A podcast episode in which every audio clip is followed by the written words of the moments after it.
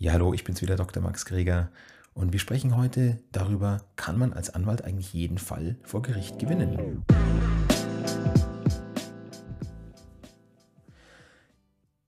Ja, ich habe mich natürlich in meinen fast zehn Berufsjahren, nee, eigentlich sind es neun Berufsjahre, neun Berufsjahre, genau, ähm, immer wieder mal mit anderen Anwälten ausgetauscht und erlebt natürlich auch auf Social Media Auftritten und Websites, wie andere Anwälte gerade wenn sie Prozessanwälte sind, so gegenüber ihren Mandanten auftreten oder was für Werbeversprechen sie äh, abgeben.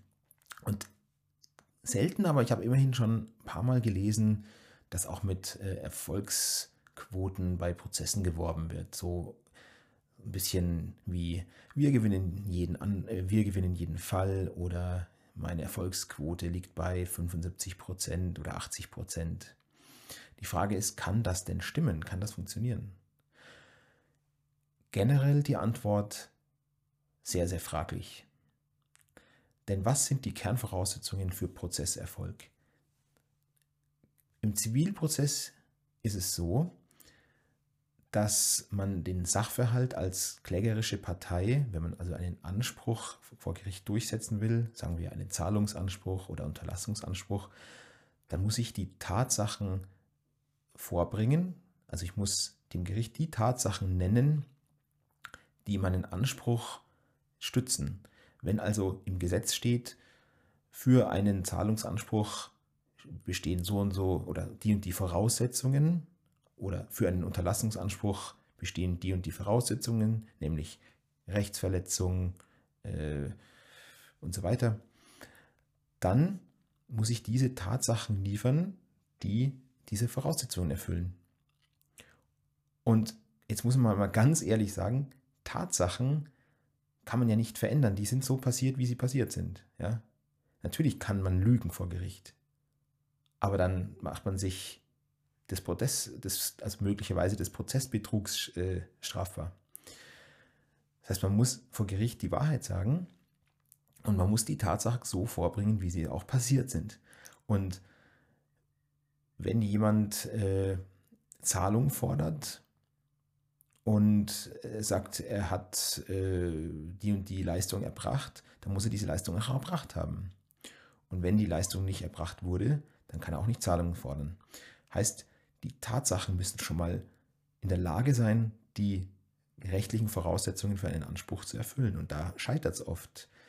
Ähm, die zweite Voraussetzung ist, ich muss diese Tatsachen auch beweisen können. Ja? In der Regel jedenfalls. Nämlich dann, wenn mich wie üblich als Kläger die Beweislast trifft für die Voraussetzungen, für die Tatbestandsvoraussetzungen und für die Tatsachen, die für mich günstig sind, die mir also helfen. Wenn ich zum Beispiel für eine Leistung Zahlung verlange, also einen Zahlungsanspruch geltend mache, dann muss ich vortragen, dass ich meine Leistung erbracht habe und ich muss es auch beweisen, wenn der andere sagt, hast die Leistung hier gar nicht erbracht. Du hast mir äh, die Reparatur gar nicht durchgeführt. Und du möchtest aber für die Reparatur äh, 1000 Euro, also dann beweis bitte, dass du die Reparatur durchgeführt hast. Und wenn ich dann keinen, keinen Beweis liefern kann, zum Beispiel durch eine unterzeichnete äh, Quittung oder einen Leistungsschein, dann habe ich ein Problem. Und bei, bei den Beweisen, da scheitern Prozesse häufig, nämlich es gibt ja, es gibt ähm, Urkundsbeweise, das ist immer das Beste, also handschriftlich unterzeichnete Urkunden. Es gibt dann den richterlichen Augenschein, also den sogenannten Freibeweis. Das wären zum Beispiel E-Mails oder irgendwelche Kopien, hat auch noch meistens einen sehr guten Beweiswert. Und ganz schlecht ist es dann meistens beim Zeugenbeweis, weil Zeugen nicht immer Lust haben, für die Partei, die, die, die den Zeugen äh, nennt, auch auszusagen. Ja, manchmal gibt es ja Streit oder gab es Streit, dann haben Zeugen wenig Lust, für jemanden etwas auszusagen, was dem hilft. Oder Zeugen erinnern sich einfach nicht mehr so gut. Ist mir selber schon mal bei einem Autounfall passiert. Da war ich kurz vor meinem zweiten Staatsexamen, sehr, sehr aufgeregt in dieser Phase und sollte bei einem äh, Autounfall als Zeuge aussagen. Ähm, und ich habe dann tatsächlich mich an eine sehr wichtige an einen sehr wichtigen Bestandteil dieses Unfalls nicht mehr erinnert. Erst, erst im Nachhinein wieder, als mir das Gericht dann ähm, den, den, die, ich glaube, die Vernahme eines anderen Zeugen vorgelegt hat. Dann habe ich mir gedacht, okay, krass, das, was wir immer im Referendariat gelernt haben über Zeugen, ist mir jetzt selbst passiert.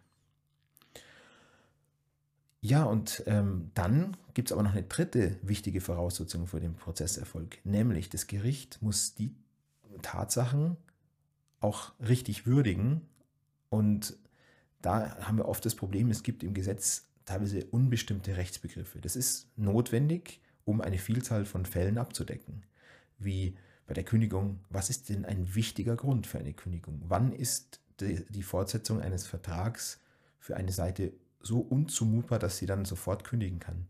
Und sowas wie wichtiger Grund, unzumutbar, unverzüglich, das ist alles nicht in Tagen, Stunden, Sekunden genau definiert, sondern es ergibt sich immer erst anhand der Prüfung des Einzelfalls. Ein Gericht hat da einen Ermessensspielraum und manchmal weiß ich, meistens weiß ich im Vorhinein nicht, wie das Gericht in dem konkreten Fall sein Ermessen ausüben wird. Das heißt, ich habe auch eine Unsicherheit aufgrund vieler ähm, Rechtsbegriffe und weiß nicht, wie das Gericht diesen Fall dann rechtlich würdigt.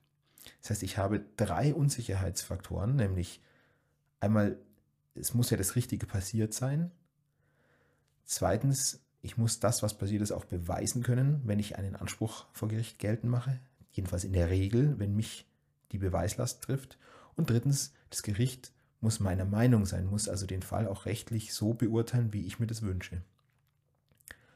Und wenn man jetzt drei, zwei, zweieinhalb oder drei Unsicherheitsfaktoren zusammenzählt, dann muss einem klar werden, dass die Wahrscheinlichkeit, einen Fall zu gewinnen, auf also langfristig bei ungefähr 50 Prozent liegt. Ja, 50-50.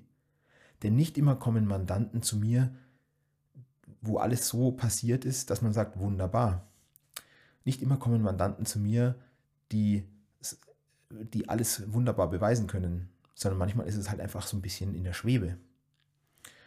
Und nicht immer hat man ein Gericht, das einem den Fall so beurteilt, wie man sich das wünscht.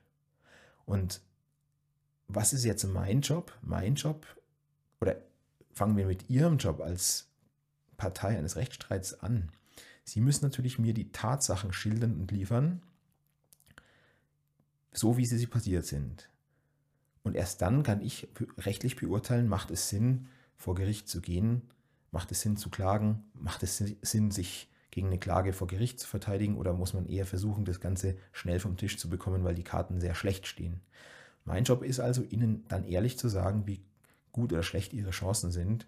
Natürlich nicht in, einer, in Form einer genauen Prozentzahl, weil das kann ich nicht, sondern eher sehr, sehr grob. Ja. Das heißt also, es ist sehr wichtig, dass ich Ihnen ganz ehrlich sage, okay, tut mir leid, aber die Tatsachen, die notwendig wären, um für einen Anspruch oder für die Abwehr des Anspruchs, sind leider so nicht passiert. Wir können also vor Gericht eigentlich keinen Erfolg haben. Und das muss ich Ihnen natürlich dann auch ganz ehrlich sagen. Manche Mandanten entscheiden sich aber dann trotzdem dafür und sagen, ich möchte es trotzdem versuchen, ich möchte den anderen da vor Gericht zerren, irgendwo kann man sich dann vielleicht einigen. Und das ist also der Grund, warum man nicht jede, jeden Fall gewinnt und warum die Erfolgsaussichten langfristig normalerweise nicht bei 80 Prozent liegen, sondern bei 50 Prozent, weil man Unsicherheitsfaktoren hat und weil man auch Mandanten hat, die mit einem Sachverhalt zu einem kommen, der oft nicht so günstig ist. Und da muss man auch wirklich ehrlich sein und es gibt im Einzelfall natürlich Kanzleien, die eine höhere Erfolgsquote haben, wenn sie immer wieder gleichgelagerte Fälle haben, wie fromme Rechtsanwälte im Abmahnungsgeschäft. Ja, die machen nur genau eine Art von Prozessen, ja, urheberrechtliche Unterlassungs- bzw. Schadensersatzansprüche. Und da liegt normalerweise auch die Rechtslage sehr zugunsten der Anspruchsteller. Und dann haben die natürlich eine viel höhere Erfolgsquote oder in Dieselskandalen. Ja? Wenn man einmal einen Fall, einen Präzedenzfall geschaffen hat, dann kann man die anderen Fälle gut danach richten. Und wenn man immer die gleichartigen Fälle hat, kann man das natürlich stark optimieren. und lehnt vielleicht auch alle Fälle ab oder alle Klagen ab, die von vornherein nicht funktionieren würden. Ja, ich hoffe, das hat Ihnen weitergeholfen. Vielleicht haben Sie ja mal einen Fall, wo Sie sagen, ja, ich möchte, ich überlege mir vor Gericht zu gehen und dann müssen Sie halt immer wissen, macht es Sinn oder nicht. Und mein Job ist natürlich Ihnen vorher zu sagen, wie ich die Erfolgsaussichten grob einschätze und ob ich das empfehle. Ja, wenn Ihnen das gefällt, das Video, hinterlassen Sie mir gerne ein Like, abonnieren Sie oder folgen Sie meinem Kanal. Ist natürlich kostenlos. Und äh, wenn Sie Fragen haben zu dem Video, schreiben Sie doch in die Kommentare. Bis zum nächsten Mal. Ciao.